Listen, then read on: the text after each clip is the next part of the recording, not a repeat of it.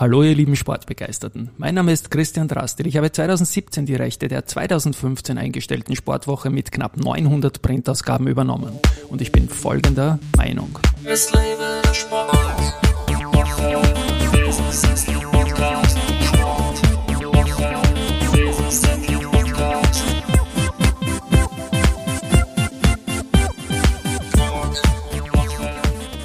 Ja, herzlich willkommen zum Sportwoche Business Athlete Podcast. Mein heutiger Gast ist Arno Wohlvater, den wir vor einigen Jahren mit dem Business Athlete Award ausgezeichnet hatten. Der ehemalige Radchampion ist ein erfolgreicher Manager und hat auch lässige Bücher geschrieben. Über all das reden wir heute. Lieber Arno, herzlich willkommen bei mir im Studio. Ja, danke für die Möglichkeit. Wir kennen uns ja schon länger, weil du warst ja einmal nominiert, einmal Sieger, einmal auch Partner beim Business Athlete Award, also Preise für ehemalige Spitzensportler, die in der Wirtschaft erfolgreich sind. Ich bin der Meinung, das trifft auf dich ganz besonders zu. Das werden wir jetzt in diesem Podcast auch alles besprechen. Aber wir beginnen am Anfang mit dem Sport, dem Radsport bei dir. Wie hat denn das begonnen seinerzeit bei dir, dich diesen Sport äh, auszuwählen und dann stark zu werden? Es hat interessant begonnen, weil eigentlich bin ich Skirennen gefahren als Kind in Kärnten. Okay. gebürtiger Ferlacher. Und wie, wie alle, die in den Bergen aufwachsen, gehen wir am Skifahren. Und was und, waren das für äh, Disziplinen? Da muss ich gleich ins. Na, ich bin eigentlich alles gefahren. Slalom, Riesenslalom, sogar Abfahrt. Okay. Äh, am erfolgreichsten interessanterweise aber doch im Slalom irgendwann einmal. Mhm. Schön. Äh, ich kann mich erinnern, es ist weit weg, aber irgendwann mal so bei einer Kärntner Meisterschaft, wo ich glaube, mal Dritter im Slalom als Kind oder Jugend oder keine Ahnung, was für eine Kategorie war. Aber so ist mit dem Radl herumfahren mich immer interessiert. Und irgendwann haben wir begonnen, im Sommer mit dem Fahrrad zu trainieren für Skifahren. Mhm. Und okay, dann hat spannend. irgendwann gesagt, mein, mein, Trainer damals, du, jetzt gehen wir mal gerade halber fahren wir so ein Radlrennen mit. Und da bin ich mitgefahren und siehe da, das war sofort beim Hobbyrennen, war ich da vorne mit dabei. Und dann der Veranstalter von diesem Rennen war damals der Chef vom größten Radlclub in, äh, in Klagenfurt, das war die mhm. Peterquelle. Okay. Und der hat gemeint, hey, du bist ein Talent, du solltest Radl fahren. Und ich habe mich geziert eine Zeit lang und irgendwann habe ich doch eine Lizenz gelöst und bin dann Radl gefahren. Mhm. Und dann war gleich einmal die österreichische Einzelzeit für Jugendmeisterschaft in Kärnten. Und da habe ich Bronzemedaille, wenn ich mich recht erinnere, gemacht. Da habe ich gedacht, oh, Radlfahren ist cool, da wird man was. Mhm. Und Einzelzeitfahren ist natürlich Tempohärte pur. Ist das äh, doch was anderes als Skifahren gewesen? Aber das war mit Training verbunden irgendwie und die Jugend warst ja schon, schon sehr stark im Radfahren. Ich glaube, du hast dann Jugendmeistertitel dann auch geschafft, oder? Ja, ich bin dann, ähm, also erstes Jahr Jugend eingestiegen, zweites Jahr Jugend, habe ich, hab ich keine Ahnung, Silbermedaille irgendwo gemacht, kann mich gar nicht mehr so genau erinnern. Dann kommt die nächste Kategorie Junioren, mhm. da war ich ein Staatsmeister auf der Straße im Zeitfahren. Ähm, und das auch das Jahr darauf wieder. Also das Zeitfahren war schon immer Disziplin. Offensichtlich war das Training Skifahren, viel Skitouren gehen, recht hilfreich, um äh, auch diese Tempohärte beim Zeitfahren durchzustehen. Mhm. Haben wir eine große Tradition in Österreich, also Stichwort Wechselberger dann später auch noch, oder war der gleichzeitig der Helmut? Na, mit, äh, der war damals in dem Team, ja. wo er mitgefahren bin. War eine gewaltige das, Zeit. Das war, musste, ja, da war Paul Bob ja, und äh, genau. der Wechselberger Helmut, ja. Linhard Hans, also die, die, wir waren halt im Nationalteam äh, sehr viel unterwegs gemeinsam. Du hast jetzt Zeitfahren als Stärke äh, schon genannt. Wie ist da auf den Bergen gegangen und wie im Sprint einer Etappe? Hm, gute Frage. Also Berg an sich gut. Ja. Da war halt immer ein bisschen zu schwer da mit meiner Größe. Ja. Da waren die Bergfexen 1,65 Meter, 70, 75 vielleicht, 10 Kilo leichter. Also ich bin recht gut drüber gekommen. Ganz die steilen, langen Berge war natürlich da, wenn du 70 Kilo plus hast, wird schwierig. Mhm. Äh, aber, aber auch durchaus, durchaus vernünftig. Sprint war nie mein Metier. Also ich war nie ein Sprinter. In Italien sind wir Kassen Passista Scalatore. Mhm. Das heißt, man kommt gut über die Hügel, man, man ist ein Allrounder, der, der schnell Radl fahren kann. Aber Sprint, da brauchst du eigene, eigene muskuläre Voraussetzungen. Jetzt fasziniert mich das ja, wenn ich ja Tour de France zum Beispiel jetzt schaue auf Eurosport tagelang, ja, und auch diese Rennentwicklung irgendwie mitbekomme. Hat es damals schon diese, diese Rollen in der Mannschaft gegeben, so wie das heute ist, dass man zum Beispiel vor einem Sprint einen Zug macht oder so wie das heißt und hat da jeder seine Rolle schon damals gehabt in einer Mannschaft oder ist das eine Entwicklung, die in den letzten Jahrzehnten erst gekommen ist? Na, du hast in jeder, vor jeder Etappe eine Teambesprechung gehabt, ja. jede Etappe anders ist, je nach Wetter, um, Umfeldbedingungen, kalt, warm, Wind, Regen, trocken. Äh, und, und jeder im Team hat seine Fähigkeiten, Kompetenzen. Und der Radlteam, man glaubt immer Radfahren ist Einzelsport, ist es aber nicht. Mhm. Radsport ist eigentlich ein sehr komplexer Teamsport und jeder muss seine Fähigkeiten, Kompetenzen einbringen. Und die Kombination aus den Fähigkeiten, Kompetenzen macht es dann. Und einmal ist man Wasserträger und wenn es eine Etappe gibt, wo deine Fähigkeiten die sind, die am erfolgsversprechendsten sind, mhm. dann wirst du auch für diese eine Etappe oft als Kapitän nominiert, weil dann fahren alle für dich. Ja, das ist das absolut Spannende. 1987 bist du österreichischer Meister geworden. Was war das? Straße nehme ich an, oder? Das war Straßen, genau. Und bitte ein paar Worte zur Rennentwicklung damals? Ah, die war eher unaufgeregt, okay. weil das, das war der, der WM-Kurs damals mhm. äh, in Villach. Ja. Äh, das war die Generalprobe sozusagen. Und irgendwie war mir relativ klar, dass das heute, also an diesem einen Tag mhm. äh, gut ausgehen wird für mich. Und das war für mich, für, für, mich persönlich unspektakulär, weil eigentlich in jeder Spitzengruppe vorne mit dabei war und das Rennen mhm. kontrollieren habe können. Und war das dann eine Soloflucht zum Schluss aus der letzten Spitzengruppe? Ich weiß gar nicht mehr so genau. Also ich war da Spitzengruppe und dann ja. glaube ich, bin, bin ich irgendwie weggefahren und der Wechselberger Helmut ist da mitgefahren. Mhm. Und wie die zwei Sprintgiganten, das ja, ist genau. sarkastisch ja, gemeint, ja, ist, haben sich dann den Zielsprint gegeben und äh, ja, da habe ich gewonnen dann. Spannend, spannend, spannend. Das 87er Jahr war überhaupt, glaube ich, ein gutes für dich als Amateur noch. Rheinland-Pfalz-Rundfahrt, also als starker Dritter. Ich glaube, das war das dein größter Erfolg, deiner Meinung nach? Ich würde gar nicht nach größten Erfolgen ja. äh, das bewerten, weil oft ist der größte Erfolg von außen bewertet, für einen selber nicht der größte Erfolg. Mhm. Äh, man gewinnt oft Rennen, denkt man sich, boah, das war nicht gut, was man abgeliefert hat, man hat gewonnen, also für die Außenwelt super. Ja. Und dann wirst 10., 15. irgendwas und denkst du, das war heute eigentlich, war, war ich ziemlich gut unterwegs heute. Also das, es immer, ob ich für mich das Maximum erreichen habe können. Und das Maximum war nicht immer der Sieg. Äh, und äh, also ich bin, ich habe für mich kein, kein Ereignis, das heraussticht und so, das war der größte Erfolg. Und bist du damals in die, in die Rundfahrt Rheinland-Pfalz äh, als Kapitän reingegangen deines Teams oder hat sich das entwickelt, dass man dann auf dich gesetzt hat? das entwickelt sich dann äh, nach, nach den ersten zwei, drei Etappen. Ja. Schaut man halt, wer, wer wo unterwegs ist und wer die größten Chancen hat, vorn äh, an, ankommen zu können. Und dann kamen Profijahre, 88 bis 92. Auch da bitte um ein paar Memories. Ich glaube, ein Stichwort, das bei dir immer wieder kommt, ist Giro d'Italia. Ja, der Giro, man, äh, ich bin auch da das erste Jahr Profi gewesen. Mhm. Man muss halt wissen, dass damals von Amateur auf Profi die Distanzen gleich mal verdoppelt waren sind wir Derbys gefahren im Schnitt 120, 140, 150 Kilometer Distanzen. Das Profi fährst auf einmal 250 bis 300 Kilometer. Das ist ein Riesensprung ganz einfach. Mhm. Und man weiß ja vorher nicht, auf was man sich einlässt. Ja.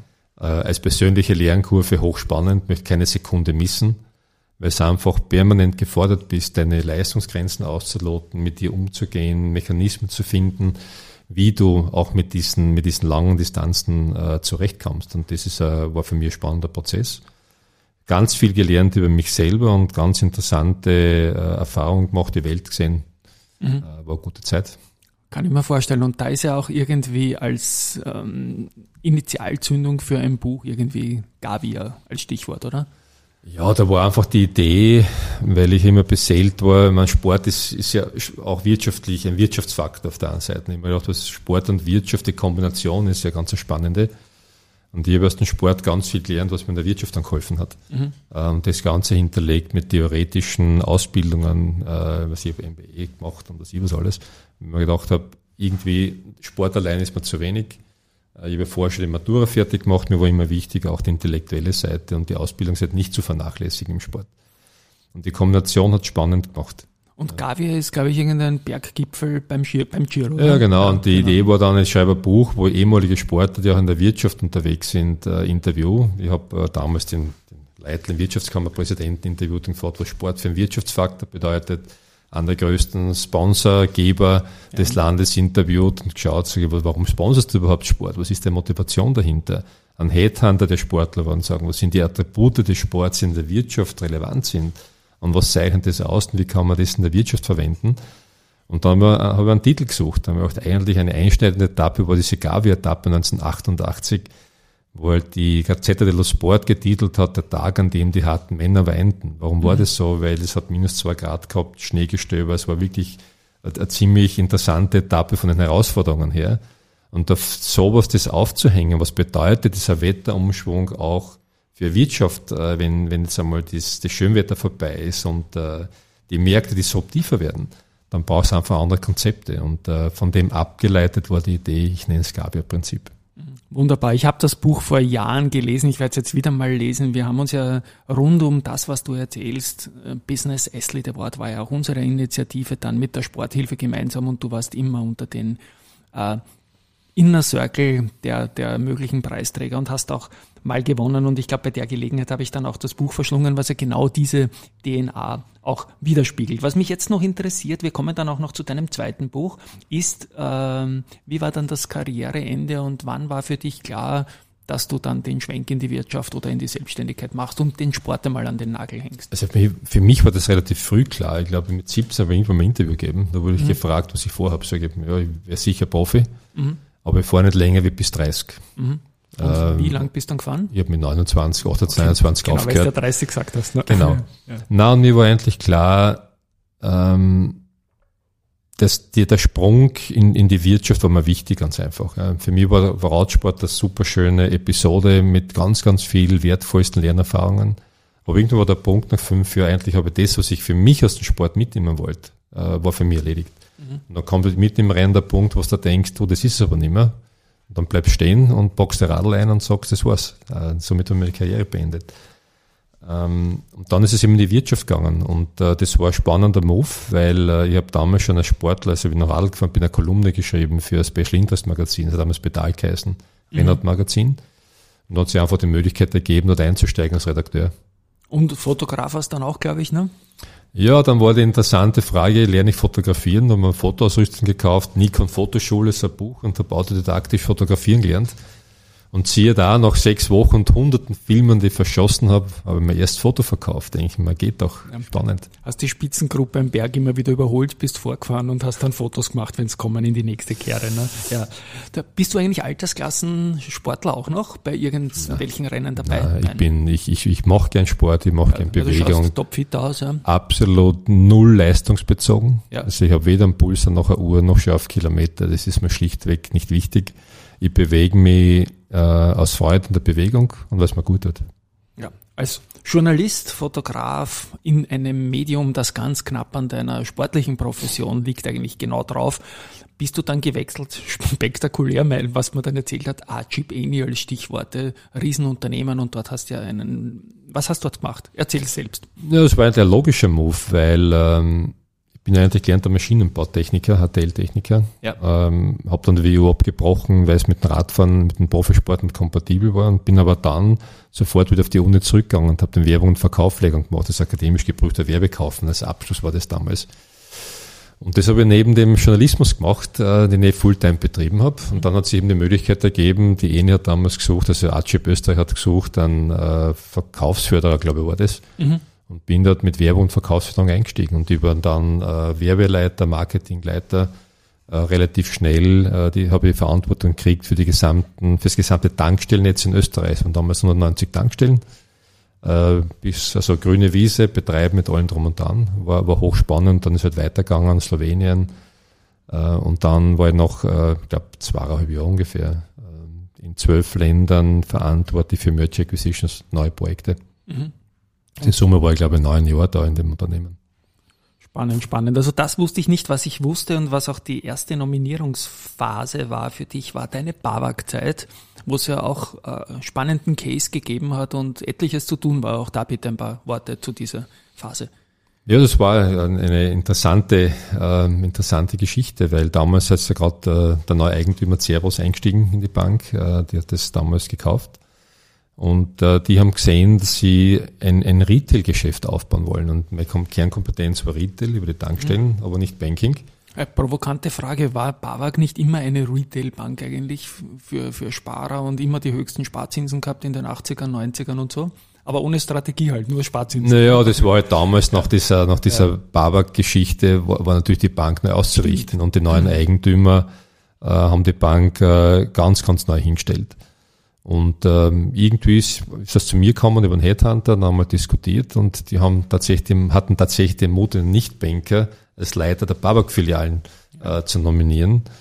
Ähm, und das war hochinteressante Zeit. Warum? Weil er ein neues Metier lernen musste. Ich mhm. bin in der Bank gegangen und habe ganz schnell das Bankgeschäft äh, verstehen müssen.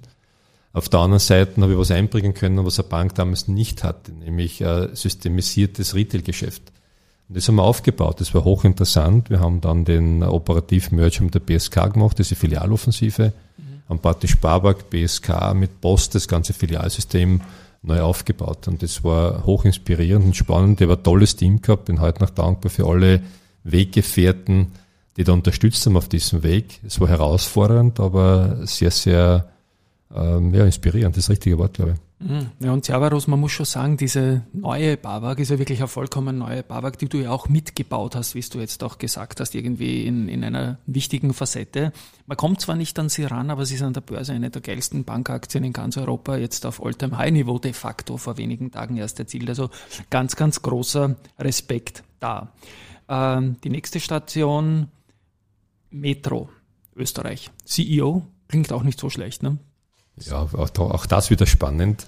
Warum? Weil ähm, man Tankstellen, ich hatte 140 Gastronomiebetriebe und die Convenience Stores und wir haben damals ganz viel gemacht zum Thema Backshop, Kaffeekultur. Ich war damals der Erste, der den Tankstellen Parol um 30 Euro eingestellt hat. Dann glaube ich, so einen Convenience-Preis gewonnen einmal. Das heißt, da kommt die ENI-Erfahrung wieder. Genau, wenn man schon, da, ne? wenn man ja, da recht, ja. recht innovativ unterwegs waren. Und ich war auf der anderen Seite äh, des Kunden und Metro war halt ein potenzieller Lieferant und äh, die, die Pächter haben damals ja auch bei Metro eingekauft. Ja. Und Metro Österreich ist ein spannendes Unternehmen, ist der Marktführer im, im Großhandel. Und ähm, ja, da habe ich Chance gehabt, CEO zu werden. Und habe gedacht, das, das klingt doch gut. Und du hast da irgendwas auf die grüne Wiese gestellt, wenn ich mich recht erinnere, in Niederösterreich, glaube ich, oder? Ja, das war in St. Pölten das Tor. Also wir haben St. Pölten ja, genau. ähm, das ist ein hochinteressantes Gebäude, weil wir bewiesen haben, dass ein 9000 Quadratmeter Flächen Großhandelstor in Plusenergie geht. Das sind wirklich äh, sehr regionale Lieferanten, sehr regionales, alles mit Leimbinderholz, ähm, Photovoltaik, Wärmerückgewinnung. Und es wurde auch zertifiziert auf einen extrem hohen Umweltstandard. Mhm. Ja, und äh, Industriebau in Plusenergie, in, ökologisch zu realisieren, realisieren zu dürfen das war ähm, auch ein Meilenstein, glaube ich, für Industriebauten in Österreich. Und du bist ja jetzt auch immer noch, glaube ich, Vice Chairman von Energy Globe, der Energy Globe Foundation. Ist das damals aus dieser Zeit irgendwie gewachsen, als du diesen, diese Hütte auf die grüne Wiese gestellt hast? Genau, das ist, das ist daraus entstanden. Äh, der, okay. der Wolfgang Neumann, lieber Freund von mir, ist ja, der hatte vor vielen, vielen Jahren, Jahrzehnten bald, den Energy Globe gegründet mit dem Ziel, dass man wirklich, und mittlerweile, ich glaube, es sind 120 Länder, reichen da ja noch mehr, äh, die Länder reichen Projekte ein, die werden im Energy Globe äh, übers Komitee nominiert und dann auch prämiert und dann gelangen die hoffentlich in die Umsetzung. Und äh, ich, ich finde das ein extrem sinnstiftendes Konzept, ein Energy Globe. Mhm. Weil es einfach flächendeckend von Schulen über Firmen quer durch alle Bevölkerungs- und sozialen Schichten innovative Nachhaltigkeitsprojekte, die praktikabel sind, äh, eingereicht und erfunden werden, erfunden und eingereicht werden. Also höchst, höchst, höchst spannend. Ich könnte bei jeder Station noch, glaube ich, 20 Folgefragen stellen, aber ich komme jetzt zur nächsten Station, Tränkwalder. Ja. Auch da ein paar Worte dazu, bitte. Personalbereich, doch wieder was ganz was anderes, aber vielleicht ein bisschen nahe an der Babak, oder?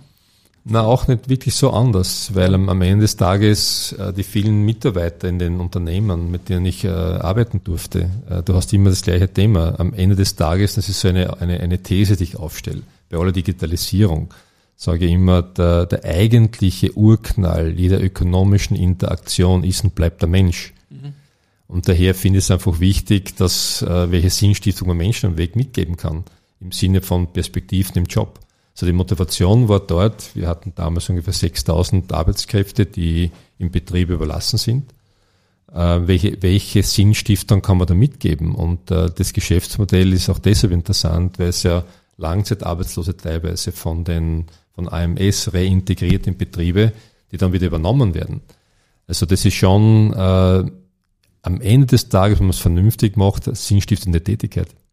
Ich komme jetzt nochmal zurück zu diesem Business Athlete Award. Da gibt es ja eben die ehemaligen Spitzensportler, die jetzt in der Wirtschaft erfolgreich sind. Da gibt es ja den Aspekt, dass du selbst was gründest. Irgendeine Airline oder sonst irgendetwas haben wir alles gehabt in Österreich. Oder eben so wie du ähm, Topmanager bei einem bestehenden Konzern wirst. Zweiteres ist meiner Meinung nach viel seltener. Da gibt es viel zu wenig ehemalige Spitzensportler, die diesen Weg gehen, den du gehst. Warum glaubst du, wird die Person Arno Wohlvater als CEO in so große Brands geholt? Bist du ein Change Manager? Kannst du verändern? Was sind deine Stärken da, glaubst du? Also da muss ich ein bisschen ausholen, Gerne. weil der, der Sport lehrt vieles. Ja. Und was, was im Sport, und das habe ich lange unterschätzt, für mich gesetzt ist, ist der Purpose. Also mhm. viele Unternehmen sagen, was das ist der Zweck der Existenz. Ja. Machen Purpose-Workshops rauf und runter. Im Spitzensport brauchst du über den Purpose nicht diskutieren, weil wer sich dieses Trainingspensum antut, hat die Sinnfrage ultimativ beantwortet. Und wenn man die beginnt zu stellen, hört man auf. Ja? ja. So, ähm, in Unternehmen, ich vorher erlebt, ich habe die Grundvoraussetzung und meine Grundannahme war, jeder hat den Purpose verinnerlicht des Unternehmens.